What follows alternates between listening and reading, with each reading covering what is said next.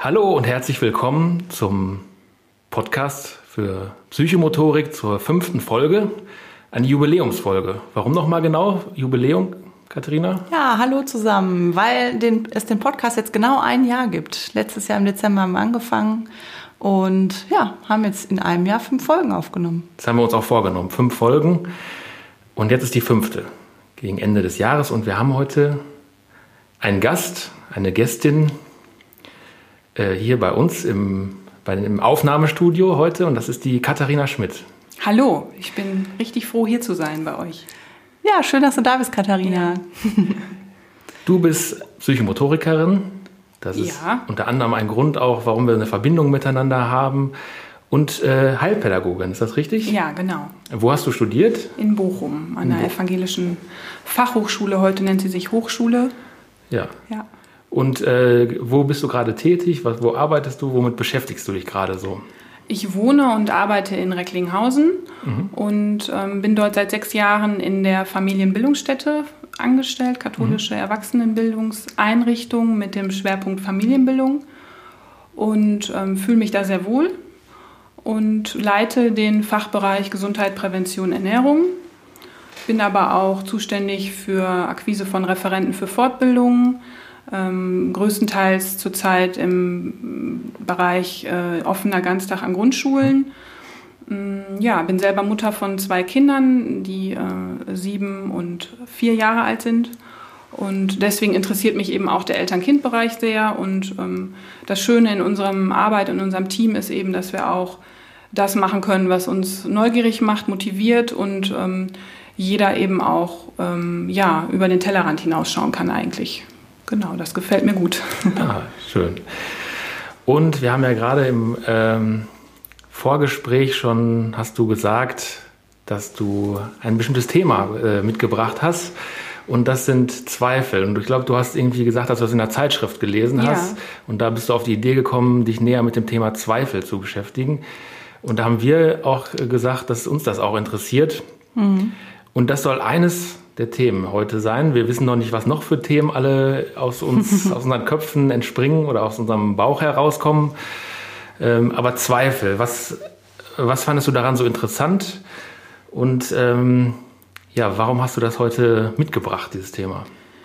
Ja, ich habe es gestern gelesen und äh, fand das ganz spannend. Ähm, es ging eben um die heutige Zeit, die äh, vielen Informationen, die wir ähm, bekommen und haben, äh, die eigentlich end, endlos sind, nicht zu, äh, also erschöpfen einfach nicht. Und ähm, ich selbst bin jemand, ich äh, habe viele Ideen, bin sehr neugierig, beschäftige mich eben mit vielen Themen auch, gerade auch im Bezug auf meine Arbeit. Lerne ich fast täglich Menschen kennen, die sich mit Themen beschäftigen, lasse mir davon erzählen. Mm, Das behalte ich mir dann auch zum größten Teil, weil es mich eben auch begeistert. Und äh, je mehr man weiß, umso schwieriger ist es ja vielleicht auch oftmals, sich zu entscheiden. Also Entscheidungen zu treffen auf der Grundlage von Informationen wird halt schwieriger, je mehr Informationen wir bekommen. Ähm, als Beispiel in diesem Bericht, in diesem Artikel ging es eben darum, dass die Person, die den geschrieben hat, ähm, gerne jetzt Quinoa isst, weil Quinoa gesund ist und äh, ein Superfood und ähm, ganz zufrieden damit war, dass, dass man das eben macht, ein äh, gutes Produkt ist. Und dann aber gelesen hat, dass die Menschen, die Quinoa anbauen, in anderen Ländern sehr arm sind und sich das eigene Produkt nicht mehr leisten können, weil es in unsere westliche Welt verkauft wird. Und äh, ja, und das ist dann wieder im Sinne der Globalisierung sehr erschütternd, wenn man etwas isst, womit man eigentlich glücklich ist. Und dann aber merkt, dass es andere Menschen in die Armut stürzt. Und ähm, dann fängt man eben an zu zweifeln, kann ich das jetzt noch essen? Und so ist es halt eben auch, äh, fliege ich mit dem Flugzeug in Urlaub oder fahre ich mit dem Auto? Jedes hat halt eben auch seine Nachteile. Und ähm, oder bringe ich mein Kind mit dem Auto zur Schule, damit es keinen Unfall baut äh, im Straßenverkehr, bin aber selber vielleicht jemand, der andere Kinder gefährdet. Also es ist halt immer so, dass man, kann man noch was richtig machen? Und ähm, das lässt einen eben zweifeln, oftmals. Und ähm, da habe ich so gedacht, das ist ja in der Psychomotorik manchmal auch so. Ähm, welche Rolle habe ich jetzt? Nehme ich jetzt die Rolle ein der Beobachterin oder äh, der Mitspielerin? Bin ich äh, aktiv oder passiv? Wie beeinflusse ich damit die Kinder? vielleicht ist es gut für das eine Kind, aber nicht für das andere. Und so zweifle ich da ja auch oft. Mhm. Und äh, ja, und ich selbst bin auch ein Mensch. Ich äh, kann mich sehr schwer entscheiden. Also ich reflektiere dann eben auch wieder. Und ja, und das äh, weiß ich auch nicht, ob es früher einfacher war, mit weniger Informationen zu sagen, so mache ich jetzt. Mhm. Ähm, ob man sich damit auch mal einfacher machen kann. Was ich aber gut fand in dem Artikel war, dass äh, Zweifel eben was Positives sein kann. Also diese, diese Deutung des mhm. Zweifels, also wie, wie bewerte ich ihn? Und ähm, was ich richtig schön fand, war, dass sie gesagt hat, dass die Grundlage jeder Kommunikation Zweifel eigentlich ist. Mhm. Also so, wenn ich meine oder glaube, dass ich alles weiß, dann habe ich eigentlich keinen Grund, mich zu unterhalten mit Menschen. Weil jedes Gespräch letztendlich ja mm, nur, also nur dann wichtig ist oder gut, wenn, wenn ich offen bin für das, was der andere erzählt. Mhm. Also das heißt, ich kann mich ja vom anderen überzeugen lassen mhm. oder beeinflussen lassen oder mir Impulse holen in einem Gespräch. Und dann habe ich hinterher vielleicht eine neue Einstellung dazu. Das heißt aber, ich lasse ja Zweifel zu. Und der muss auch da sein, damit ich mich ja weiter entwickeln kann oder weiter bewegen kann. Und deswegen ist Zweifel eigentlich was ganz Schönes, war dann in dem Artikel so die, das Fazit. Und ähm, einfach zu sagen, ich weiß es heute noch nicht oder den Mut auch zu haben, ich weiß es heute noch nicht, ähm, aber ich schaue mir dabei zu, wie ich es rausfinden werde. Äh, das ist eigentlich Zweifel. Und deswegen dachte ich auch, wie schön, den kann man ja willkommen heißen. also sich nicht fertig zu machen, wenn man es heute noch nicht weiß. Und muss ich heute alles wissen? Also muss ich Ja oder Nein sagen? Oder kann ich auch mal sagen, ich weiß es noch nicht? Und ähm, das ist eben auch schön, wenn man Kinder erzieht oder so, die einen was fragen und man meint, man müsste direkt eine Antwort wissen. Man kann aber auch so ehrlich sein zu sagen, ich weiß es jetzt noch nicht, aber ich denke drüber nach. Und damit ist man doch eigentlich auch recht authentisch finde ich. Ja. ja. das ist auf jeden Fall so ein, ich, äh, da ist dieser moralische Aspekt drin, mhm.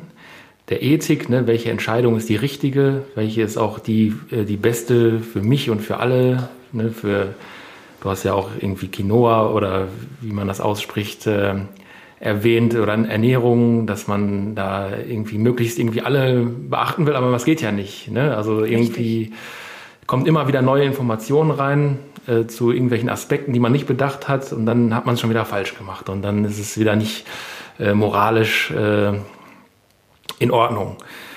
Ähm, ja, und das ist, ich finde, da geht es auch viel ums Handeln und ums Nachdenken. Also einmal so die Ebene des, des Nachdenkens, erstmal äh, zu reflektieren, erstmal äh, zu erwägen, was gibt es für Optionen, was, äh, was, äh, was ist alles da, was kann ich alles machen und dann irgendwie zu entscheiden und ins Handeln zu kommen und äh, dann wiederum wieder zu, was gibt es jetzt wieder für äh, Möglichkeiten, sich zu entscheiden. Also immer so ein Kreislauf. Und irgendwie, dann ist die Frage, ist der äh, Zweifel darin, äh, ja, wie viel Zweifel sind noch gesund, würde ich mal fragen, oder wie viel Zweifel sind gut, dass man da nicht irgendwie durch Zweifel vielleicht verzweifelt ist und irgendwie da stecken bleibt. Ähm, ist vielleicht so eine vielleicht, ja, ich zweifle gerade, so eine, eine Dosierungsfrage, ne? Weil mhm. es gibt mit Sicherheit auch irgendwelche, in irgendwelchen ICD, irgendwelche Krankheitsbilder, die sich dadurch definieren, äh, weil man den ganzen Tag nur zweifelt an sich selbst und an mhm. anderen und aber vielleicht gibt es auch das Gegenteil davon, dass man gar nicht zweifelt und gar nicht drüber nachdenkt und irgendwie ähm, das äh, überhaupt gar nicht in Erwägung zieht, da überhaupt mal in, zu zweifeln, sondern ganz zweifelsfrei da äh, in die Handlungen geht. Es kann auch nicht vielleicht so stimmig sein. Oder äh, wie würdet ihr das sehen? Was ist da am, am Werk, dass man da die richtige Dosierung findet? Oder hast du vielleicht auch schon mal das erlebt, dass du da feststeckst in, im Zweifeln oder ist das grundsätzlich so eine positive Erfahrung? Nein, überhaupt nicht kann ganz schön nerven. ähm, so, ja, so die, wenn es so ein Kopfzerbrechen wird, ne? Mhm. also wenn man es vielleicht zu sehr will, so eine Entscheidung, mhm.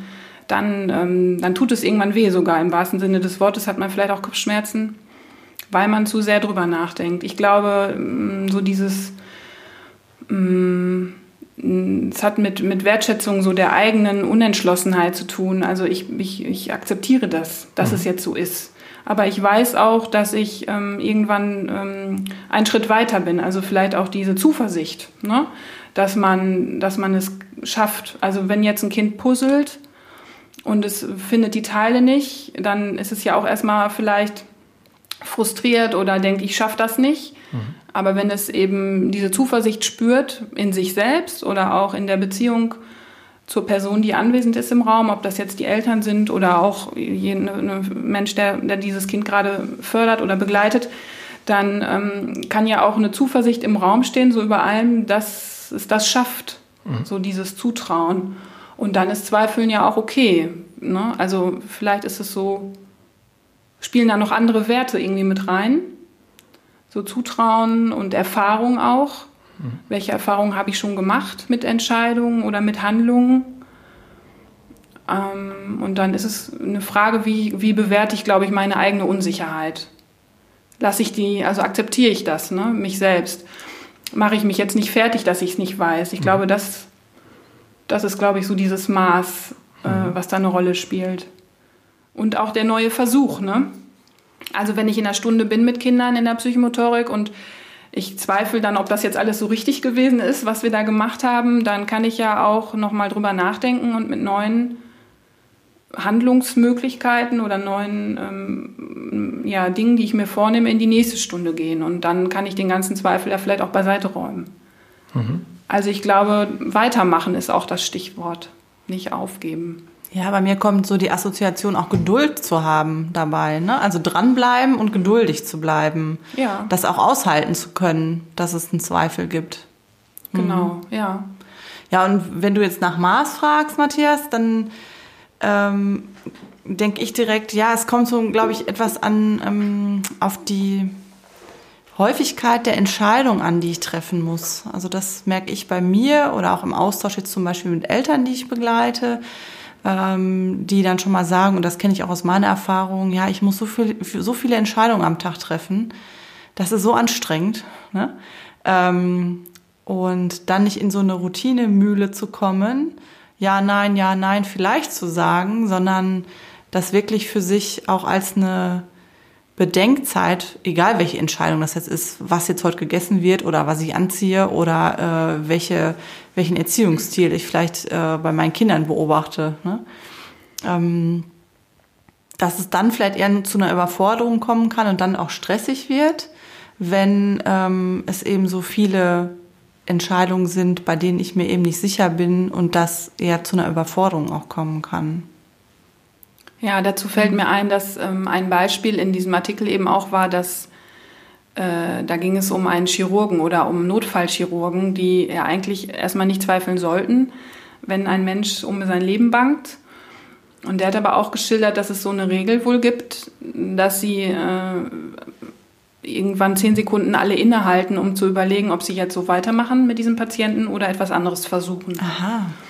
Also so ein kurzes Innehalten. Mhm. Das ist in dem Fall zehn Sekunden, weil es mehr Zeit nicht gibt. Und äh, das fand ich auch ganz interessant. Ähm, das kann man in der Psychomotorik mit Übergängen machen, mit Phasenübergängen. Ne? Alle Kinder nochmal in die Mitte zu rufen und nochmal so überlegen, was machen wir jetzt? Wollen wir so weitermachen oder machen wir was Neues? Das kann man selbst entscheiden oder aber die Kinder da einbeziehen und oder die Klienten partizipieren. Und das finde ich eben auch spannend. Also das ist ja eine gute Hilfe, so eine Methode nochmal sich neu zu sortieren. Ja, und du musst das dann auch nicht alleine die Entscheidung treffen und genau. hast nicht die alleinige Verantwortung. Richtig. Kannst das nochmal ähm, ja, mit anderen gemeinsam machen. Ja. Das finde ich auch einen wichtigen Aspekt, dass äh, dieses, wenn ich zweifle in irgendwas, dann habe ich ja, dann bin ich mir nicht ganz sicher bei irgendetwas und dann kann ich ja in den Dialog gehen und fragen. Ne? Mhm. Das mhm. Ähm, ja, wie ist es für euch? Ne? Mhm. Wie würdet ihr das entscheiden oder was wäre für euch gut? Und dann kann ich mir meine eigene Meinung vielleicht auch erstmal bilden. Ne? Wenn ich weiß, wie ihr beide jetzt zum Beispiel, was ihr, wie ihr die Welt seht oder wie ihr das Ganze seht, dann sage ich, ja, ich sehe das ganz genauso oder nee, ich sehe das ja ganz anders. Ne?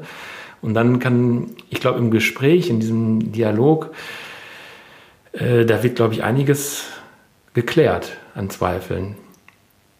Ja, und das ist, da sind wir wieder bei der Kommunikation, mhm. die ja da auch wieder wo der Zweifel eben dazugehört. Also man kann vielleicht gar nicht ohne Zweifel kommunizieren, weil man ja immer den anderen auch fragt, wie siehst du das? Und deswegen finde ich es auch schön, wenn ich mir unsicher bin oder auch in der Elternarbeit, in der Familienbildung, wenn da jemand ist, den man auch fragen kann. Also ob das der eigene Partner ist oder eben auch Menschen. Bei uns sind es viele Kursleiter, Kursleiterinnen, die die Eltern, Familien begleiten, ähm, wo man eben Fragen stellen kann. Ich bin gerade am Zweifeln, wie gehe ich jetzt mit meinem Kind um? Das weint viel oder es will nicht schlafen oder es will nicht essen. Und, das, und da ist Familienbildung, glaube ich, eben auch ein, eine wichtige Instanz oder Institution, die Menschen da in diesem Jahr oder in diesen zwei, drei Jahren des Zweifelns auch begleitet.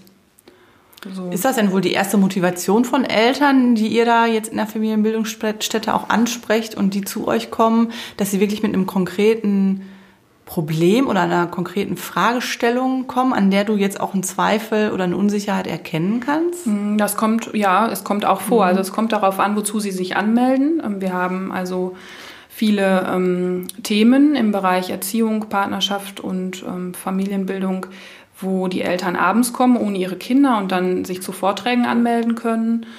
Ähm, und das sind eben genau solche Themen, die einen herausfordern mit dem Kind. Ne? Das ähm, Alter, wo das Kind eben seine Autonomie entwickelt, ne? das klassische in Anführungsstrichen Trotzalter. Mhm.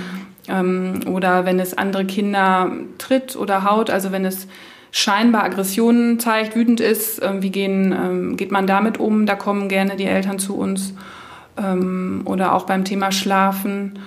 Und ähm, ansonsten kommen sie sicherlich in diese Kurse, ähm, um andere Menschen in, in der gleichen Situation kennenzulernen, also andere Eltern, also um Netzwerke zu bilden, um Freunde zu finden, mit denen man sich auch mal außerhalb der Zeit verabreden kann. Und dann entstehen trotzdem immer wieder Themen. Also ich erlebe es aber auch in der Kursarbeit, dass Eltern sich nicht immer direkt trauen zu fragen. Also manchmal rege ich ein Thema an und frage mal so in die Runde, wie seht ihr das, ähm, wenn euer Kind jetzt laufen lernt? Da ist häufig so ein Bruch. Ähm, so im ersten Lebensjahr gelingt einem das schon noch sehr gut, eigentlich intuitiv auf die Bedürfnisse des Kindes einzugehen. Aber sobald das Kind eben anfängt, ähm, sich fortzubewegen und an Steckdosen geht oder an Treppen oder auf die Straße möchte, muss man ja irgendwo Regeln ein umsetzen, das Kind reglementieren. Und da ist schon so die, die Schwierigkeit, wie mache ich das, dass ich wertschätzend bleibe? Also auf, wie begegne ich dem Kind? Und ähm, ich glaube, da fangen dann sicherlich schon manche Eltern an zu zweifeln auch. Und ähm, dafür ähm, ja, ist es, glaube ich, gut, wenn die Kursleiterin eine gute Beziehung auch hat zu den Eltern, wenn der Raum stimmig ist von der Atmosphäre, dass man sich traut, äh, vor anderen auch Fragen zu stellen. Und ähm, wenn das nicht möglich ist, dann verweisen wir eben auch an Kooperationspartner in der Stadt, an Erziehungsberatungsstellen oder an Kinderärzte oder sonstige, die, wo man eben dann auch ganz persönlich Fragen stellen kann. Das heißt, ihr gibt eigentlich so Netzwerke dann auch weiter oder ja, andere klar. Anlaufstellen. Mhm. Ich habe jetzt gerade gedacht, als du das erzählt hast, bedeutet das dann, dass Zweifel eigentlich so die Grundvoraussetzung für Weiterentwicklung ist? Weil ähm, sich dann ja eigentlich ein Mensch oder jetzt in dem Fall ein Elternteil ja auf den Weg macht und sich dann neue Impulse aktiv auch ähm, holt und sucht, um ja da weiterzukommen. Also kommt mir jetzt gerade so der Gedanke, ob das mhm. vielleicht wirklich so eine Grundlage sein kann für menschliche Entwicklung. Also man spricht ja so von dieser Selbstaktualisierung, dass der Mensch immer wieder Tendenz da hat, sich immer weiter auch zu entwickeln. Und wenn du sagst, das ist so auch Grundlage für Kommunikation, ähm, könnte es ja das vielleicht auch sein, ne? Grundlage für Entwicklung in der Interaktion mit anderen Menschen dann. Mhm. Ja, das ist so diese, dieses Lernen ist immer ein Wagnis. Mhm. Also es muss unsicher sein, damit ich was dazu lerne oder ich muss mich raustrauen.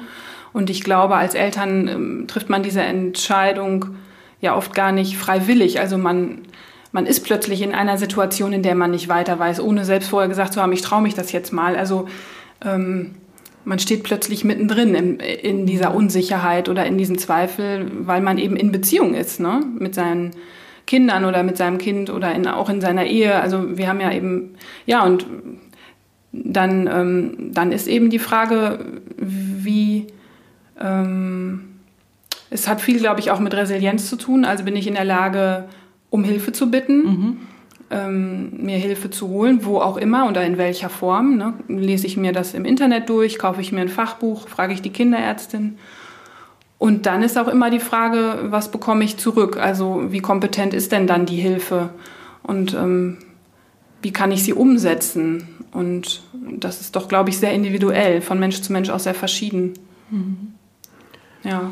Ja, und da kann ich mir wirklich vorstellen, dass, wie du eingangs gesagt hast, mit so einer riesen Fülle an Informationen, die ich mir eigentlich auch selbst beschaffen kann, ähm, dass der Zweifel vielleicht sogar noch eher geschürt werden kann. Mm, genau. Ne? Also, ja. äh, dass es dann noch mehr Verwirrung vielleicht gibt, weil die Ärztin sagt das und dann lese ich aber im Internetforum, mm. da ist das und in dem beliebtesten YouTube-Video wird dann das gesagt, mit Studien belegt, ja. Ähm, das merke ich auch bei mir, das ist immer wieder eine Herausforderung, da auch zu filtern. Was sind mhm. jetzt Informationen, die ich als wertvoll und für mich stimmig erachte, die auch irgendwie einen Wahrheitsgehalt in irgendeiner Form haben, wenn es das überhaupt geben sollte, eine Art Wahrheit. Ähm, das ist ja dann auch wieder eine Entscheidung, ne? auch Informationen zu ähm, mhm. filtern. Mhm. Ja, genau, das ist der Punkt. Also das stelle ich halt auch immer wieder fest. Und ich glaube, mm, dann ist es vielleicht nicht schlecht, wenn man so nach innen schaut und ähm, bei sich ist. Also es geht ja auch immer darum, wenn ich eine Entscheidung oder eine Sicherheit äh, haben möchte oder eine Entscheidung treffen möchte und sicher für mich bin, dass ich das nicht nur aus dem Kopf heraus mache, sondern eben auch mit dem Herzen. Und oftmals, also ich habe mal gelesen, ähm, dass das Herz eigentlich immer schon weiß, was richtig ist, aber dass sich sofort der Verstand einschaltet und das Herz mundtot macht und äh, diese ganzen Stimmen im Kopf eigentlich ähm, dann diese Informationen einem mitteilen und man gar nicht mehr so aufs Herz hören kann. Und das finde ich eben, ich glaube mittlerweile wirklich, dass, dass es wichtig ist, sich so Ruhemomente zu gönnen, egal ob jetzt als Fachkraft ähm, in der Arbeit oder als Mensch, der im sozialen Bereich eben schwierige Aufgaben zu bewältigen hat, egal in welcher Institution, dass man ähm, ja, sich so resettet, dass man sich Zeit für sich nimmt und, und so bei seinem Selbst dann so andockt, um so dieses Grundgefühl zu haben, es geht mir gut und ich bin mit mir ähm, klar und im Rein. Also ich weiß um meine eigenen Gefühle, weil die spielen ja immer auch eine Rolle. Mhm. Und dann ähm, geht man vielleicht auch anders durch so Situationen, die einen ähm, ja stark fordern auch, ne? Hm. Also so das, das finde ich schon ganz spannend, auch so diese, wenn man psychomotorisch arbeitet beispielsweise und die Kinder sind äh, traurig oder wütend und so oder frustriert aggressiv, was auch immer, also bei ihren Gefühlen, dann macht das ja auch was mit mir. Und ähm, je besser man sich selbst, glaube ich, kennt, umso leichter kann man beim anderen sein auch. Mhm. Und ähm, so, da gibt es eben Körperempfindungen, die Gefühle auslösen, wo man mal so für sich schauen kann, was, was macht das eigentlich bei mir? Und dann kann man so nachspüren. Und dann ähm, ist man wieder besser beim anderen. Also das ist, finde ich, ist alles so auch Beziehungen und Bindungen, die da äh, zu sich selbst und zum anderen, die da irgendwie mitspielen und und dann, ja, weiß ich auch nicht. Also hast du da einen guten Weg für dich schon gefunden, wie du da einen Rückzugsort für dich nutzen kannst, um bei dir zu sein? Ja, tatsächlich ähm, mache ich mittlerweile regelmäßig Yoga und progressive Muskelentspannung. Ah, mhm. ähm, habe das in der Mutter-Kind-Kur gemacht, erfahren und ähm, mache das eigentlich schon jetzt täglich. Es ist mir richtig so ein Bedürfnis geworden und ähm, ich spüre schon Veränderungen. Also das kann ich wirklich auch nur empfehlen. Wir bieten ja auch solche Kurse an in der mhm. Familienbildungsstätte, aber ähm, da wärst du ja auf der Arbeit, wenn du das da machen ja, würdest. Ja, das ne? mache ich da aber nicht. Nein, das, aber das ist so, dass man, ähm, ja, da habe ich jetzt, habe ich auch ein gutes Buch gelesen. Da ging es um ähm, Priming. Das heißt, dass man ist so unbewusst gepolt auf auf Dinge, die unseren Zeitgeist ausmachen und in unserer Gesellschaft. Das ist meistens eher äh, sind stressbedingte Sachen. Also man ist so unbewusst gepolt auf auf äh, Zeit, auf Leistung, auf Geschwindigkeit, alles muss schnell gehen. Also so all diese Dinge, die uns so den Alltag möglichst gut überstehen lassen oder schnell, also dass man das schafft, die ganzen Anforderungen, wo Eltern ja auch drin stecken. Und ähm, man kann sich eben auch anders primen. Also man kann das selbst auch tun für sich, indem man sich andere Bilder ähm, gibt, wo man, also die einen unbewusst, wo das Gehirn unbewusst Informationen aufnimmt, um daran zu denken, dass man sich doch eigentlich entspannen sollte, mhm. auch mal tagsüber. Und ähm, da habe ich mittlerweile so meine Methoden gefunden, dass ich mich eigentlich jeden Tag auch daran erinnere, geh doch mal spazieren oder such dir zehn Minuten Zeit für dich selbst. Und danach gehe ich eben auch anders wieder ähm, auf Menschen zu. Mhm. Und ähm, ich glaube, dass das sehr wichtig ist heute. Mhm. Also so was Bewegungsorientiertes scheint dir da auch gut zu tun. Ne? Du hast jetzt so Spazierengehen, Yoga und Muskel. Ja. Äh, Relaxation oder ja. was ist das? Ja, mhm. genau. Mhm. Ja, das ist tatsächlich so, dass jeder Mensch anders entspannt. Mhm. Manche liegen zehn Stunden im Liegestuhl und andere bauen eine Sandburg den ganzen Tag und mhm. beide entspannen aber. Und wichtig ist, dass man selber weiß, wer, welcher Typ man ist. Und ähm, ich bin eher der aktive Mensch. Mhm. Also ich entspanne mehr, in der, wenn ich mich auch aktiv betätige. Und da ist Yoga oder andere Dinge sind da eben auch sehr gut. Mhm. Ja, und das halt rauszufinden und da Menschen zu begleiten. Und ähm, das kann man ja eben auch immer auf seine berufliche Rolle übertragen, ne? wenn man eben hohen Anforderungen entsprechen muss mhm. auch. Und ihr hattet ja auch das Thema Selbstfürsorge für euch in der Fortbildung. Ähm, das finde ich auch spannend, nochmal so zu erfahren, was so da eure äh, Gedanken oder auch eure, euer Fazit war in Bezug auf das Thema, mhm. wie man das vielleicht auch so mit in die, in die Arbeit reinnehmen kann. Mhm. Ja, im Prinzip hast du schon ganz viel von dem gesagt, wo ich auch gut andocken kann. Ähm, ich würde so dieses Thema der Rolle nochmal mit, mit reingeben. Das heißt, dass ich eben in meinem Leben ganz viele unterschiedliche Rollen eben habe. Ähm, wenn ich jetzt an das Berufliche denke, wechsle ich auch von der privaten Person in die fachliche ähm, Rolle. Und ähm, auch die haben unterschiedliche Anforderungen und brauchen vielleicht auch unterschiedliche Punkte, wo es wieder um auch eine Selbstfürsorge oder eine Entspannung auch gehen kann. Ne? Also für mich hat das ganz viel mit dem Inhalten und dem so ein Stück zurücktreten zu tun und in diese Reflexionsphase zu gehen. Also sich eigentlich selbst zu beobachten, ähm, was ist da jetzt passiert, wie fühlt sich das an? Du hast jetzt gerade auch über die Gefühlslagen dazu gesprochen. Und was brauche ich dann vielleicht danach? So, mhm. ja. Aber Matthias, du bist da eigentlich ja noch viel tiefer in dem Thema drin und Spezialist ja. dafür. Was sagst du dazu? Ja, also zu dem Thema, dass es Informationen gibt, dass die Informationen auch mehr werden. Ähm, das kann ich auf jeden Fall so auch bestätigen. Und gleichzeitig ist es natürlich auch eine äh, Frage, wie ist mein Wahrnehmungsfilter da, wie, wie reizoffen ist der da, ne? wie viel, für wie viele Informationen bin ich überhaupt empfänglich.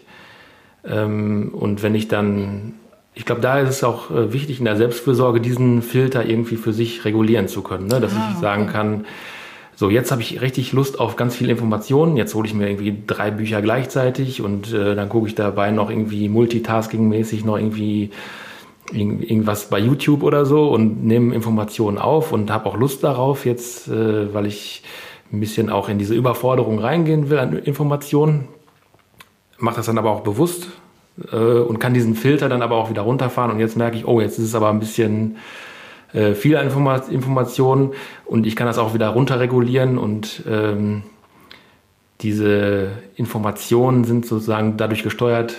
In, Im Idealfall glaube ich, dass man das selbst irgendwie für sich regulieren kann, ne? wie viele Informationen gerade reinkommen auch in stressigen Situationen, wenn ganz viele Menschen vielleicht irgendwie äh, aktiv sind und durcheinander reden oder in der Psychomotorik, vielleicht mit größeren Gruppen hat man das auch mal, dass es ein bisschen lauter wird oder in sonstigen pädagogischen Kontexten, dass, dass dann, ich finde, ein, ein wichtiger Punkt dabei ist nicht zu, man könnte ja davon ausgehen, dass die Situation wirklich so ist, dass die, die Kinder sind wirklich laut und es ist auch wirklich stressig und es ist die Wirklichkeit. Äh, man könnte aber auch sagen, das ist meine Wahrnehmung davon, ne? dass ich auch eine, für eine, wenn ich sage, die Kinder sind gerade so laut und stressig, dann gehört auch dazu, gehören dazu zwei, einmal äh, die Kinder und die wahrnehmende Person, ich, die auch sagen, die auch stressig zuhört, also die auch innerlich mhm. gestresst mhm. ist und dadurch auch äh, so ein, äh, ja, das auch ein bisschen kreiert. Also so, so, eine Konstruktion der Wirklichkeit, die durch meinen eigenen Wahrnehmungsfilter dann äh, erstmal überhaupt auftaucht. Ne? Und wenn ich das nicht regulieren kann, wenn ich diesen eigenen Wahrnehmungsfilter äh, nicht regulieren kann, dann, äh, dann wird's äh, kritisch, weil dann habe ich die ganze Zeit das Gefühl, irgendwie, das hat irgendwas mit, der, mit den Leuten da draußen zu tun. Die, äh, ich bin in einer Welt, da sind so viele Informationen, die gehen so schnell und die Geschwindigkeit erhöht sich immer. Was dabei vielleicht dann nicht gemerkt ist, dass, dass es ja auch ein Subjekt gebraucht, das diese Geschwindigkeit sich von dieser Geschwindigkeit mitziehen und mitreißen lässt. Und äh, das heißt aber, das heißt nicht, dass ähm, die Informationen in der Außenwelt nicht wirklich auch mehr werden. Das äh, würde ich auch so bestätigen. Aber äh, ich glaube, das erinnert uns in diesen Zeiten dann, glaube ich, eher daran, was du ja auch gesagt hast, äh, äh, Yoga oder sonstige Methoden, die sind, glaube ich, alle so Trainings für äh, diesen eigenen Wahrnehmungsfilter, äh, der dann aber auch im, im Alltag funktionieren muss. Also das kann nicht äh, meiner Ansicht nach nicht nur so eine Sache sein, im Yoga-Dings bin ich dann ganz entspannt und da ist der Wahrnehmungsfilter so und draußen ist dann wieder so, sondern das, was ich da im, im Yoga-Raum mache oder in welchen Methoden auch immer man sich damit beschäftigt, dass das auch einen, einen Übertrag in den sonstigen Alltag hat und dass man oder ich mich dann auch in dem Moment äh, an diesen Wahrnehmungsfilter, den ich irgendwie selber regulieren kann. In den meisten Fällen hat das was mit emotionaler Erregung zu tun, dass die irgendwie besonders hoch ist oder besonders niedrig und irgendwie, äh, wie auch immer, äh, wie sich Stress dann äußert, dass man das irgendwie wahrnimmt und dass, dass sich das eigentlich meistens von selbst reguliert, wenn man es wahrnimmt. Also durch, ja, im Prinzip Achtsamkeit könnte man das nennen, dass man, dass ich merke, okay, ich bin gerade gestresst und ich bin gerade irgendwie auf einem ganz hohen Erregungsniveau und irgendwie konstruiert das auch gerade eine Wirklichkeit für mich, die ich eigentlich gar nicht angenehm finde. Und dann äh, wäre jetzt natürlich die, die große Kunst, das in der Situation selbst vielleicht sogar zu lösen, indem man einfach äh, ein anderes inneres Bild findet oder irgendwie einen anderen, äh, eine andere Haltung zu sich selbst oder zur, zur Umwelt oder äh, zu allem eigentlich. Oder man sagt dann, stopp, ich muss aus der Situation rausgehen, und äh, das können wir jetzt hier nicht in der Situation lösen, weil es vielleicht auch ein professioneller Kontext ist. Hier bin ich in einer beruflichen Rolle. Hier muss ich jetzt irgendwie gerade äh, Erzieherin oder Erzieher oder Pädagoge sein oder Psychomotoriker. Und da habe ich auch einen bestimmten Auftrag. Und die Entspannung mache ich dann, wenn ich Feierabend habe oder in einer Supervision oder irgendwie in einem anderen Kontext. Ja, ich glaube, die beiden Möglichkeiten gibt es entweder in der Situation selbst oder äh, als Ausgleich dann. In einem anderen Raum. Hm. Ich glaube, äh, im Prinzip geht es bei diesem Wahrnehmungsfilter, glaube ich, um Komplexitätsreduktion.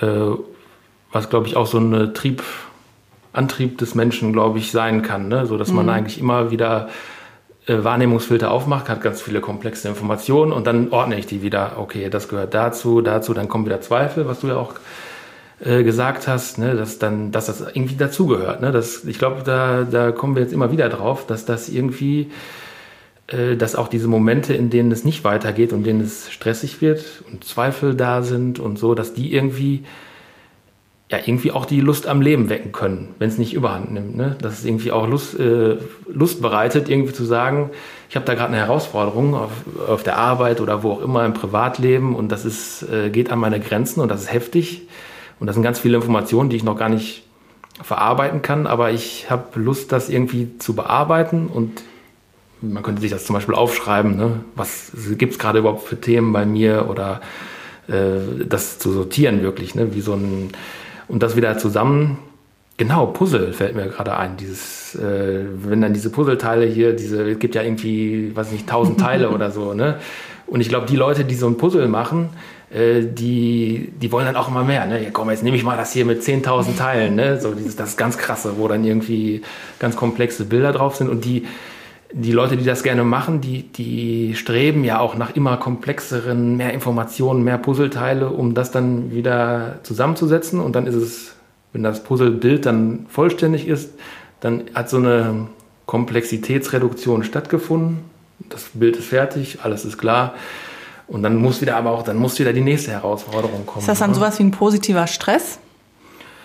Genau, würde ich sagen. Mhm. Also absolut positiver Stress. Ähm, ich glaube auch, ähm, ich glaube, äh, ich weiß nicht, ob das in der Systemtheorie ist, dass dann solche Systeme eigentlich auch, äh, um sich weiterzuentwickeln, um dass sich überhaupt was verändert, dass die auch irgendwie erschüttert werden müssen und dass da irgendwie, damit sich überhaupt was bewegt, dass man auch, äh, also wenn man die ganze Zeit vom Stress befreit wäre und von Konflikten befreit wäre und von Übermaß an Informationen äh, damit gar nichts zu tun hätte, dann wäre es vielleicht auch langweilig und irgendwie nicht mehr so herausfordernd und mhm. also für mich jetzt jedenfalls, ich weiß nicht, wie das bei euch ist. Das, also für mich wird das auf jeden Fall, das ist für mich ein Grund, irgendwie das Leben zu genießen, dass es eben Herausforderungen gibt und dass es irgendwie Sachen gibt, die ich nicht schaffe, die ich erstmal äh, nicht hinkriege, wo ich sage, das, das traue ich mir erstmal nicht so zu aber da muss ich erstmal langsam dran gehen oder äh, erstmal in kleinen Schritten oder so. Äh, und das ist das Tolle daran, dass, dass ich zumindest immer wieder Dinge finde, die ich nicht kann, die, ich, äh, die, die, mir, die mich stören, die mich, äh, die mich überfordern und so weiter. Aber ich glaube, da gibt es so eine Schwelle, wo es dann wo es dann kippt. Ja, dann wird es eher so ein negativer Stress. Genau, ne? wenn das dann irgendwie so festsitzt und das ist ja, vielleicht auch Grundbedürfnisse, die gar nicht mhm. gestillt sind. Und das ist, äh, da geht es dann nicht mehr um Selbstaktualisierung und irgendwie, oh, ich entdecke das Leben und brauche ein größeres Puzzle oder so, sondern dann geht es dann wirklich um Leid und äh, man sitzt irgendwie fest und ja, also das ist der, ich glaube, der negative Teil dann von Zweifel. Ne? Ich ja. glaube aber trotzdem, dass ähm, dieser positive Stress wenn Menschen beruflich beispielsweise das tun, was sie immer schon tun wollten, sich selbstständig machen und totale Freude daran haben, was sie tun, dann sind sie trotzdem im aktiven Part. Also ich glaube trotzdem, dass es wichtig ist, Entspannungsmomente zu finden, wo man auch nicht im positiven Stress ist, also wo man wirklich mhm. Für sich abschaltet, weil ich glaube, auf Dauer würde auch positiver Stress äh, krank machen können, also weil der Körper das einfach nicht äh, rund um die Uhr aushalten kann. Also mhm. wir sind einfach, ähm, heutzutage ist es immer hell, ne, es ist immer laut, also wir haben immer die Möglichkeit durch unseren Fortschritt und die Technik ist unser, ist unser Körper immer gepolt, er muss aufpassen, er ist angespannt, weil er reagieren muss und so weiter. Und all diese Reize auszuschalten, ganz bewusst sich einen Raum zu nehmen. In der Psychomotorik wäre das der Safe Place, auch zu sagen, das ist mein sicherer Ort und hier ist jetzt nichts. Und hier atme ich tief durch. Also es hat viel mit Atmung zu tun und ähm, runterkommen mhm. und ähm, einfach, oder Meditation. Und das und ich glaube, das ist trotzdem auch wichtig, dass man das auch hat. Das muss nicht mhm. oft am Tag sein. Aber das gehört, glaube ich, dazu. Und ähm, ich glaube, dass es auch, dass immer mehr Menschen das erkennen und der Trend auch dahin geht, ähm, dass es immer mehr Menschen auch versuchen, in unserer westlichen Welt in ihrem Alltag zu etablieren. Mhm. Also so als Ergänzung jetzt zu deinen Ausführungen. Ja. ja auf jeden Fall. Safe Place ist ja nochmal ein, ein toller Begriff, finde ich, der in der Psychomotorik ja auch, ich denke mal, auch genau das vielleicht äh, anbietet, ne? in wirklich äh, ein Safe Place vielleicht in der äußeren Welt zu finden, in, durch Materialien. Eine Höhle bauen zum Beispiel. Zum Beispiel ne? eine Höhle bauen mhm. oder ja, also einfach durch Atmosphäre, Lichtstimmung oder so einen Raum abzudunkeln oder auch heller zu machen, wie auch immer man sich dann sicher fühlt.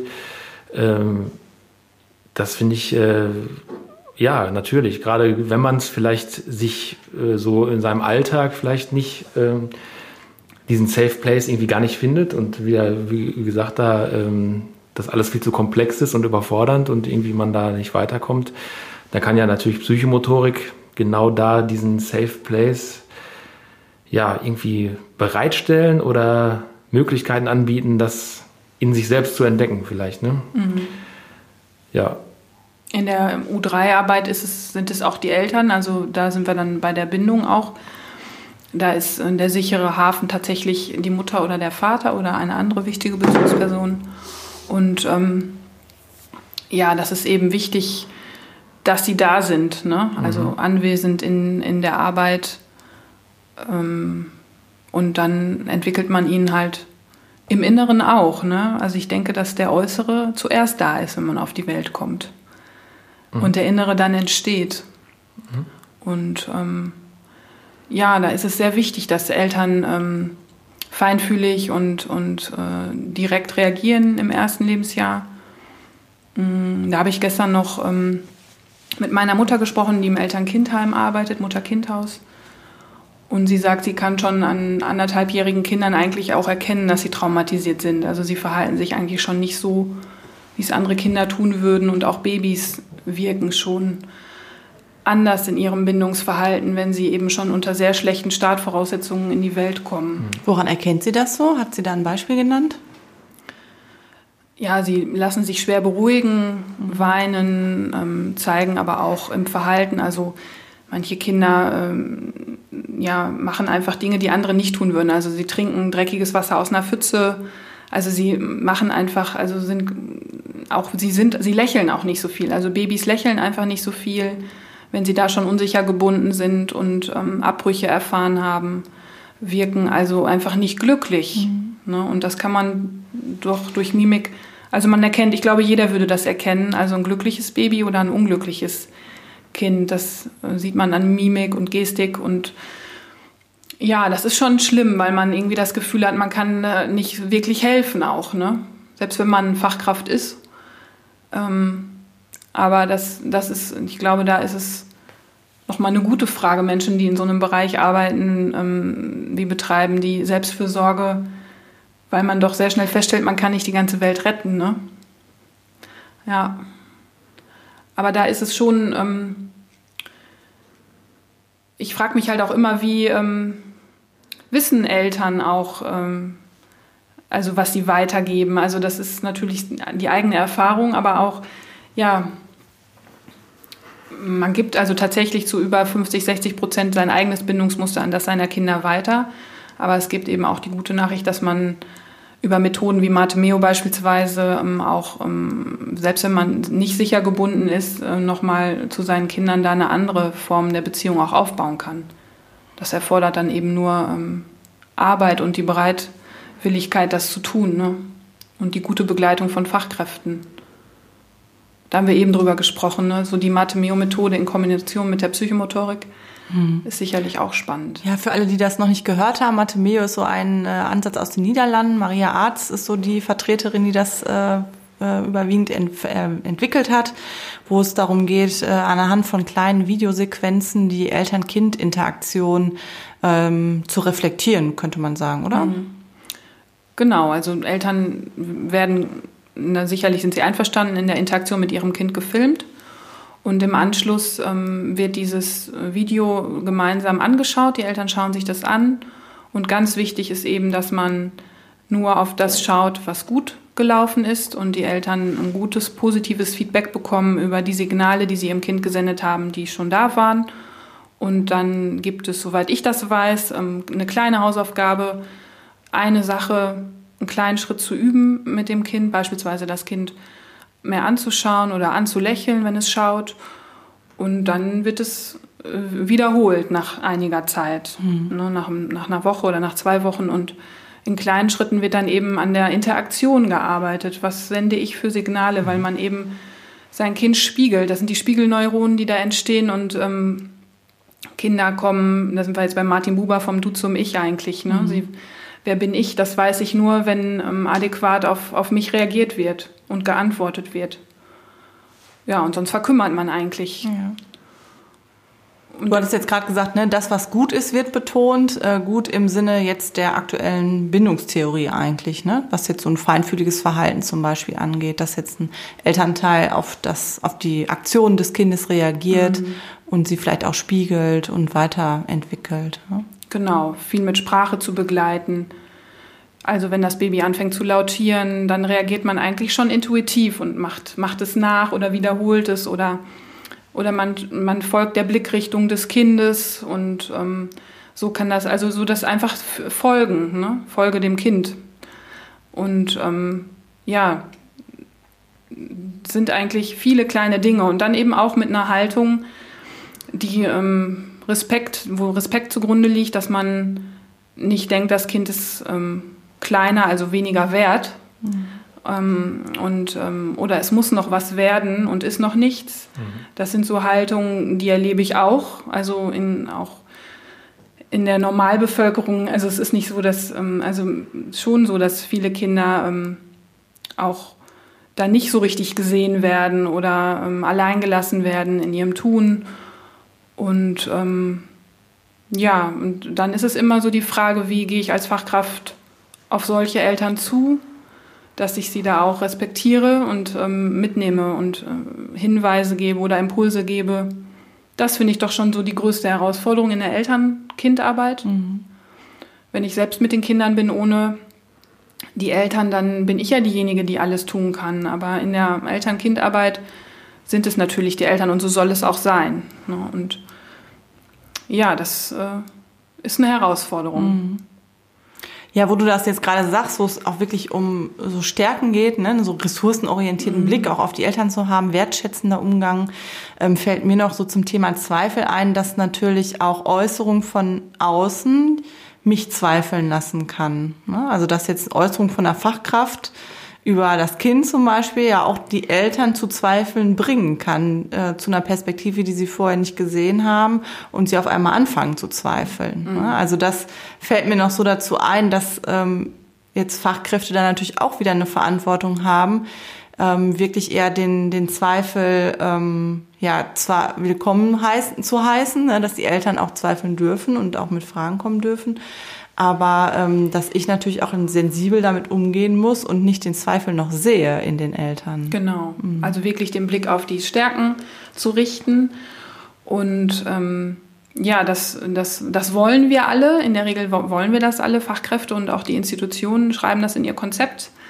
dass sie stärken- oder ressourcenorientiert sind. Aber in der tatsächlichen Praxis, glaube ich, sind wir da, haben wir noch Luft nach oben, ja. das auch wirklich so umzusetzen und den äh, nicht zu vergleichen mit anderen Kindern in der Entwicklung, sondern beim Kind zu bleiben und ähm, einfach positiv zu formulieren. Schau mal, das hat dein Kind gerade geschafft. Und ähm, das war letzte Woche noch nicht so und diesmal kann es das. Also nur den Vergleich innerhalb des eigenen Individuums zu stellen. Also mhm. das Kind ist eben auf dieser Konstante oder auch die Mutter. Wir sind ja alle Menschen, die uns, die sich weiterentwickeln und mhm. auch ich bin morgen jemand anderes als heute, ne? ein Stück weit. Mhm. Ja. Und das finde ich ist einfach eine schöne Haltung. Und ähm, ja, so macht, da macht das Arbeiten Spaß, wenn man da eben Menschen mitnehmen kann, bewegen kann. Oder ja, die die das, äh, die das auch schon leben mit ihren Kindern. Mhm.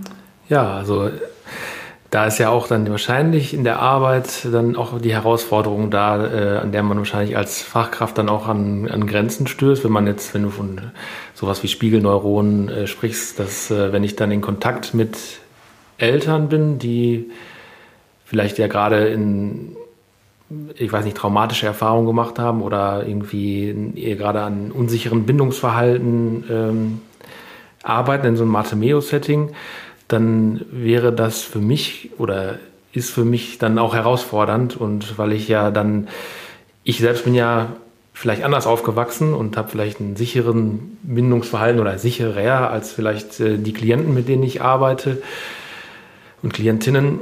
Ähm, und habe da ja auch meinen Filter, meinen Wahrnehmungsfilter, meine Brille auf und weiß, wie äh, was gut und was schlecht ist. So habe so mein eigenes Werte- und Normensystem, was äh, gute Bindungen und schlechte Bindungen angeht. Und dann Menschen da zu begegnen, sehe ich schon als eine Herausforderung an. Und da äh, zu begleiten, finde ich eine ganz wichtige und äh, tolle Arbeit, die aber, glaube ich, auch äh, herausfordernd ist und äh, mich zumindest an meine Grenzen hm. äh, bringt. Ähm, wie ist das bei dem äh, Meo? Ihr habt gesagt jetzt, dass es ähm, ressourcenorientiert und ähm, ist das dann so eine, äh, wenn ich da in Dialog gehe, ist das so was Deskriptives, äh, so was rein Beschreibendes, was ich dann wahrnehme oder so komplett wertfrei oder ist es wirklich positiv, so im Sinne von positiven Verstärker, so dass ich jetzt als Fachkraft schon weiß, was gute Bindungstypen sind, aufgrund von äh, wissenschaftlichen Studien vielleicht, weiß, okay, das ist zum Beispiel ein Kind anlächeln oder in Kontakt gehen und vielleicht hier und da Körperkontakt, mal umarmen und dann wieder aber auch loslassen oder solche Geschichten, dass wir, man jetzt sagt, das ist vielleicht äh, ein angemessenes Bindungs- oder Explorationsverhalten. Ähm, und das weiß ich als wissenschaftlich äh, ausgebildete Fachkraft, ist es dann so, dass ich mir dann Videosequenzen angucke und das dann positiv bewerte, wenn ich das sehe, wo ich glaube, dass das gut ist, oder ist es eher rein beschreibend und wie du gesagt hast, ich sehe, ach, da habt ihr Blickkontakt aufgebaut, ohne das jetzt zu werten. Ne? Blickkontakt kann gut oder schlecht sein. Ich sehe einfach nur, da wurde ein Blickkontakt aufgebaut und das gleich dreimal. Ne? So ist das, geht das eher in die Richtung oder ist das schon positiv wertend, äh, belohnend? Gute Frage. Ich habe keine Mathe-Meo-Ausbildung, aber ich glaube schon, dass, ähm, dass also den Blickkontakt zum Kind aufzubauen, würde ich als positiv bewerten. Also es ist etwas, was das Kind braucht mhm. erstmal. Es muss also erfolgen, damit das Kind sich gesehen fühlt und sich ähm, überhaupt als Individuum wahrnimmt. Und ähm, deswegen glaube ich, würde die Mathe-Meo-Therapeutin ähm, ähm, das positiv äh, beschreiben oder auch sagen, also das nicht nur sachlich oder neutral zu beschreiben, sondern zu sagen, an der Stelle ist das gut gelungen. Also so glaub, mhm. stelle ich es mir zumindest vor. Ähm, also ich, es gibt ja diesen schönen Spruch, der sagt, man lernt aus seinen Fehlern. Und bei Mate Meo würde man sagen, man lernt aus seinen Stärken oder aus dem, was man gut kann. Und das gibt nochmal das ist so eigentlich das Gegenteil von dem anderen Satz. Mhm. Also wir alle wollen ja eigentlich hören, was nicht gut gelaufen ist, damit wir wissen, was wir besser machen können. So funktioniert oder funktionierte zu meiner Zeit Schule, vielleicht heute anders. Und ähm, so sind wir ja groß geworden, so sind wir ja sozialisiert. Ne? Also ähm, das kannst du noch nicht, also üb ein bisschen.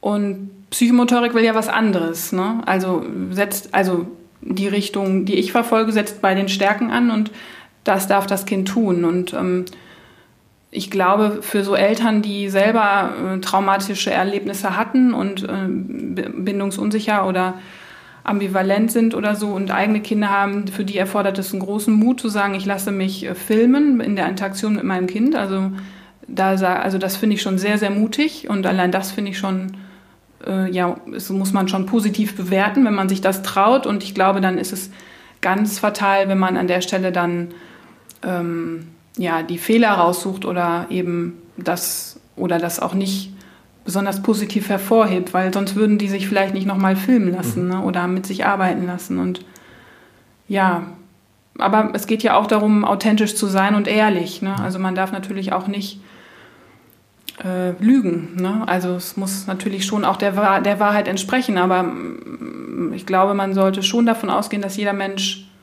etwas gut kann und ähm, ja, und, und das halt versuchen zu sehen oder zu erkennen und es auch zu mhm. benennen. Ne? Also bei den Therapeutinnen, die ich bisher erlebt habe, die da nach dieser Methode gearbeitet haben, die haben häufig ähm, eher mit der Reaktion oder Aktion des Kindes dann begründet. Ah, schau, du guckst das Kind an und es lächelt dich jetzt zurück. Mhm. Ne? Es sieht, dass du es siehst. Ja. Mhm. Ähm, und da hat, das hat, glaube ich, schon viel mit Deskription zu tun, mhm. aber ähm, darin, dass es auch mit einer positiven Folge oder Reaktion des Kindes zu tun hat, hat es auch mit einer positiven Bewertung zu tun. Mhm. Also diese, was du gerade sagtest, Folge dem Kind, ja, mhm. ähm, so wird, glaube ich, auch in der Videoanalyse dann gearbeitet, dass sozusagen die ähm, Handlungen und die Interaktionsmomente, die vom Kind ausgehen, die von den Elternteilen oder andere Bezugspersonen ausgehen, dann aufeinander bezogen werden. Und ich würde es mir auch jetzt äh, so vorstellen, so würde ich es jetzt rangehen, dass wenn äh, Situationen vielleicht auftreten, die vielleicht auf den ersten Blick jetzt irgendwie äh, falsch aussehen, dass man da einfach auch versucht, äh, zu gucken, was steckt da vielleicht hinter oder was ist da, ähm, was ist die Ressource jetzt daran. Ne? Zum Beispiel, wenn jemand äh, äh, nicht sich beteiligt an etwas und irgendwie sich zurückzieht oder so, könnte das vielleicht sein, eigentlich erstmal so die negative Bewertung wäre davon, der zieht sich jemand zurück, macht nicht mit, das ist erstmal nicht erwünscht, aber da vielleicht auch zu schauen, ja, das ist aber auch, da nimmt sich jemand gerade die Zeit für sich und beobachtet erstmal und äh, das ist eine ganz wichtige Ressource. Da, also das wäre ja, da geht es bei Matemeo, glaube ich, nicht so darum, weil es bei Matemeo eher um die Interaktion geht und nicht ja. um das, was die einzelne ah, okay. Person für mhm. sich macht. Aber da müssten wir tatsächlich nochmal eine Mathe-Meo-Spezialistin oder einen Spezialisten einladen. Ne? Also, also ähm, da könnten wir, wir nochmal eine eigene Folge zu machen, glaube ich. Bei Ressourcenorientierung, glaube ich, äh, im Allgemeinen. Ja. Da, können, da, kennen wir uns, glaube ich, alle mit aus, mhm. äh, dass was jetzt die spezielle Methode ist, da könnten wir ja wirklich ja nochmal ja. näher hinschauen.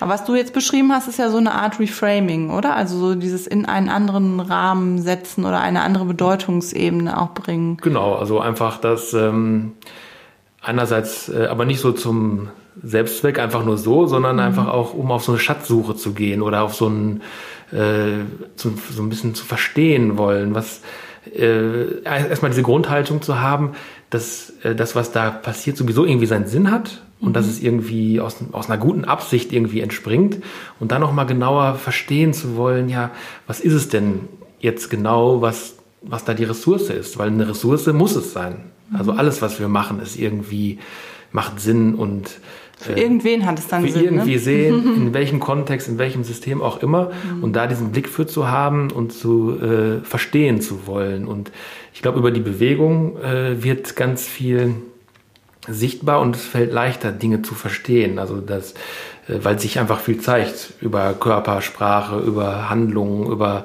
Interaktion mit äh, Materialien und in Positionierung im Raum. Da kann ich als äh, Partner, Spielpartner oder Therapeut oder äh, Psychomotoriker viel durch über mein Gegenüber auch erfahren und über mich selbst äh, und verstehe und verstehe, aha, okay, jetzt äh, jetzt sehe ich den, den Sinnzusammenhang darin. Äh, das ist nicht einfach nur blödes, dummes, äh, auffälliges äh, Verhalten, was vielleicht im Kontext von gesellschaftlichen Normen vielleicht jetzt in der, in der Schule oder wo auch immer nicht gewünscht ist. Aber hier in diesem Kontext Bewegungsraum zeigt sich, aha, das macht, das macht Sinn aus, aus der Lebenswelt des Kindes oder des Klienten, Klientin heraus. Und das ist für mich dann ähm, nicht unbedingt Reframing, sondern mhm. ja, Lebenswelt orientiert. Mhm. Und ressourcenorientiert in dem Sinne, nicht, dass ich jetzt irgendwelche Dinge jetzt umbenenne, okay, das, was ist jetzt die Stärke daran, sondern wirklich verstehen zu wollen, mich einzufühlen und ähm, das vielleicht auf den ersten Blick absurde Verhalten dann nochmal einen zweiten Blick äh, und einen Blick nehme, um da zu sehen, was da eigentlich wirklich dahinter steckt. Mhm. Nämlich meistens was äh, ganz Sinnvolles und harmloses und etwas, was ganz und gar nicht irgendwie des, äh, destruktiv ist, sondern eigentlich äh, meistens konstruktiv aus einer bestimmten Sichtweise. Oder stecken die Gefühle dahinter, die ja eigentlich auch alle erlaubt sind? also, ne, was, was du schon sagst, so, mh, hm, was steckt dahinter und hinter der Wut kann halt auch Trauer stecken und hinter der Trauer mhm. Wut. Also so nicht, es ist nicht immer so vordergründig zu sehen und Interesse zu haben einfach am anderen. Genau. Ne? Also mit, dem, mhm. mit der Neugierde und dem Interesse einfach zu schauen. Und ähm, ja, nicht, nicht nur auf die Handlung zu gucken, sondern auf das, auf das Individuum, was handelt. Ne? So. Mhm. Und das äh, das ist das Spannende an unserer Arbeit, würde ich sagen. Ne? Oder das, mhm. was, was so die Freude macht und auch so deinen positiven Stress vielleicht ja. auslöst. Also so nicht zu wissen, was passiert heute, was passiert morgen und sich immer wieder überraschen zu lassen, zu lassen auch. Ja, mhm. ja darauf einlassen, auf die Überraschung. Ja. Worauf du dich ja jetzt noch einlässt, ist äh, die Arbeit mit den Kindern so zum Thema Kämpfen. Ja. Vielleicht können wir da ja noch so zum Abschluss unserer Session heute noch drauf eingehen. Du hast da schon einige Erfahrungen zu gemacht zum Thema ähm, Rangeln und Raufen, mhm. Ringen und Raufen und äh, willst das auch weiter verfolgen. Warum denn eigentlich? Weil es mir auch Spaß macht. Ah. Also, ich habe tatsächlich mal Jiu-Jitsu gemacht und äh, habe das immer geliebt, so auf Tratzen zu schlagen und äh, so mit und dabei noch zu schreien, also so so die Energie rauszulassen und zu merken auch, ich bin ähm, ich bin stark, also so dieses Gefühl, diese Bestätigung und ähm, ja und ähm, gleichzeitig eben aber auch den anderen, den den Partner, mit dem man eben kämpft, auch äh, im Blick zu haben, ähm, zu spüren, zu sehen. Und das ist einfach äh, schon eine tolle Auseinandersetzung. Und ähm, Kinder wollen das auch, also toben tun sie eigentlich den ganzen Tag irgendwie und äh, sich bewegen und übereinander purzeln untereinander her und ähm, so den eigenen Körper auch spüren, Druck, Druck zu spüren auf sich. so, das sind alles so Elemente, die da ja drin stecken. Und ähm, so, das war so, also so die eigene Motivation. Und dann sehe ich eben auch so diesen Bedarf, ähm, wenn ich so in Kooperation bin mit Kindergärten und Schulen. Ähm, da geht es ja eben um soziale Lernen in erster Linie, ähm, so Nähe-Distanzverhalten, Grenzen respektieren, Regeln beachten, aber eben auch so die Wut rauslassen dürfen. So jedes Gefühl ist erlaubt, aber nicht jede Handlung. Und was tun die Kinder, wenn sie das nicht, wenn sie nicht wütend sein dürfen? sind sie es natürlich trotzdem und machen es dann auf andere Art und Weise und vielleicht auch nicht auf erwünschte Art und Weise. Und deswegen finde ich, ist das so, so eine tolle Sache. Auf eurem Fachdach durfte ich im Workshop ringen und raufen und ähm, das hat mich einfach nachhaltig auch noch ähm, beeindruckt oder äh, habe ich einfach immer noch dran gedacht. Und dann, ähm, ja, wäre es mir eine Freude, wenn, wenn dieser Kurs für fünf- bis achtjährige eben auch zustande kommt und wenn nicht, dann vielleicht bald. Also es ist ja dann nicht so, dass ich direkt die Flinte ins Korn werfe. Mhm. Und ähm, ja, mit äh, meinen Kindern mache ich das zu Hause auch. Ne? Also so ein Mauseloch, ich falle einfach auf, auf sie drauf und es ist einfach immer nur eine wahre Freude. Ne? Man mhm. lacht einfach miteinander. Und ähm, das, äh, ich habe jetzt in der Fortbildung mit Erwachsenen, das waren hauptsächlich Kursleiterinnen, dieses Möhrenziehen gemacht. Mhm. Und wir waren ja nur Erwachsene und alle kannten, also viele kannten das Spiel. Und ja gut, dann spielen wir es mal. Und ähm, die spielen das ja alle auch mit den Kindern. Und mhm. ein Vierjähriger kann einen Erwachsenen eher nicht ziehen. Das heißt, Erwachsene erleben es auf der Ebene für sich selbst eigentlich nicht als spannend, also nicht für sich und ihren Körper. Äh, aber für die Kinder natürlich mhm. schon. Und jetzt haben wir das unter Erwachsenen gespielt und es war mega spannend, ne? als bin ich in so einem High-Film oder so. also es hat so viel Adrenalin freigesetzt, weil natürlich die Personen äh, mir äh, ebenbürtig sind. Und ähm, und da habe ich, und das äh, haben alle eben gespürt. Also sie waren alle so in ihrem, in ihrem Gefühl, in ihrer Spannung und in ihrer Aufregung und Freude drin. Und, und das finde ich eben auch so toll in der Erwachsenenbildung, wenn man das so mitgibt und man dann wieder so in die Arbeit mit den Kindern geht und auch genau weiß, was fühlen eigentlich die Kinder hier gerade. Und ähm, ja, und da finde ich, gibt es eben sehr viele schöne Spiele auch, was Ringen und Traufen angeht. Mhm. Und ja, mal gucken, wo die Reise noch hingeht. Ja, die Erfahrung machen wir eigentlich auch vor allem äh, in der Zusammenarbeit mit Familien. Das, was du jetzt aus deinem privaten Bereich erzählt hast, dass mhm. äh, da auch Eltern und ähm, ihre Kinder da wirklich in so einen ja, Schmusekontakt und kämpferischen Kontakt gemeinsam irgendwie äh, kommen können. Und ja, machen da eigentlich auch ganz positive Erfahrungen, mit sowas immer wieder mal einzubauen. Mhm. Mhm. Ja, du hast ja heute auch über Bindung gesprochen. Und ich glaube, das lässt sich schon auch über diesen körperlichen Kontakt irgendwie ja spüren, ne? Also Nähe, Nähe zuzulassen, Nähe zu spüren, das Gefühl getragen zu werden, gehalten zu werden, ähm, nicht nur zwischen Kindern und Eltern, auch zwischen Erwachsenen, ne? in, in Partnerschaften zum Beispiel, äh, das wirklich auch als tragendes Element irgendwie so mitzunehmen. Mhm. Und als Gegenspieler dazu zum festgehalten oder getragen werden natürlich auch die losgelassen werden ne? und äh, Exploration äh, ja. sich auch abzugrenzen und wegzudrücken, ja. Sie äh, auf Distanz zu gehen, ne, in die Welt zu erkunden und so weiter, finde ich so als so Gegenspieler, ne, so einmal so diesen ja Bindungs- und Explorationsverhalten so als Gegenspieler finde ich irgendwie eine ganz äh, tolle Sache, die auch wieder mit dem, äh, von dem Wahrnehmungsfilter auch zusammenhängt, den, den wir schon erwähnt haben. Ja, also offen, offen machen, äh, mhm. Dings, Spannung und Schwellung, Yin und Yang und so weiter. Ähm, ja, da gibt es noch viel zu experimentieren und auszuprobieren. Wer das machen möchte, kann das in der Familienbildungsstätte Recklinghausen machen. Ja, genau. Äh, sehr zu empfehlen aus meiner Perspektive auch euren, euren Internetauftritt, also was ihr so bei Facebook oder Instagram auch immer wieder ähm, so Bilder aus eurer Praxis da äh, postet. Ihr seid ja ein großes Team eigentlich an ähm, Fachkräften, die das vor Ort machen. Mhm. Ihr habt mhm. viele Übungsleiterinnen und Leiter die da, glaube ich, sehr engagiert auch ähm, immer wieder neue Themen auch mit reinbringen. Mhm, auf jeden Fall. Ja, mhm. danke. Ja. Ja, und jetzt neigt sich unsere Zeit dem Ende zu. es war ein schönes Gespräch mit dir, Katharina, und mit dir, Katharina, auch. und ich möchte diese Gesprächsrunde nun beenden. Aha. Seid ihr einverstanden damit? Ja, ich wollte noch kurz was sagen. Also mir ist aufgefallen, dass wir äh, bisher in unseren Podcast-Folgen immer weibliche Gäste da hatten und möchte das gerne nochmal so als Kommentar dazu schreiben. Das ist nicht bewusst. Ja, also wir suchen uns jetzt nicht nur äh, äh, die Frauen hier raus, äh, geben uns da auch viel Mühe, noch äh, Männer einzuladen, haben auch schon ein paar Männer eingeladen, hoffen, dass äh, das im nächsten Jahr auch zustande kommt. Ähm, andere Geschlechtsformen auch. Andere natürlich auch, genau. Ja, na, klar.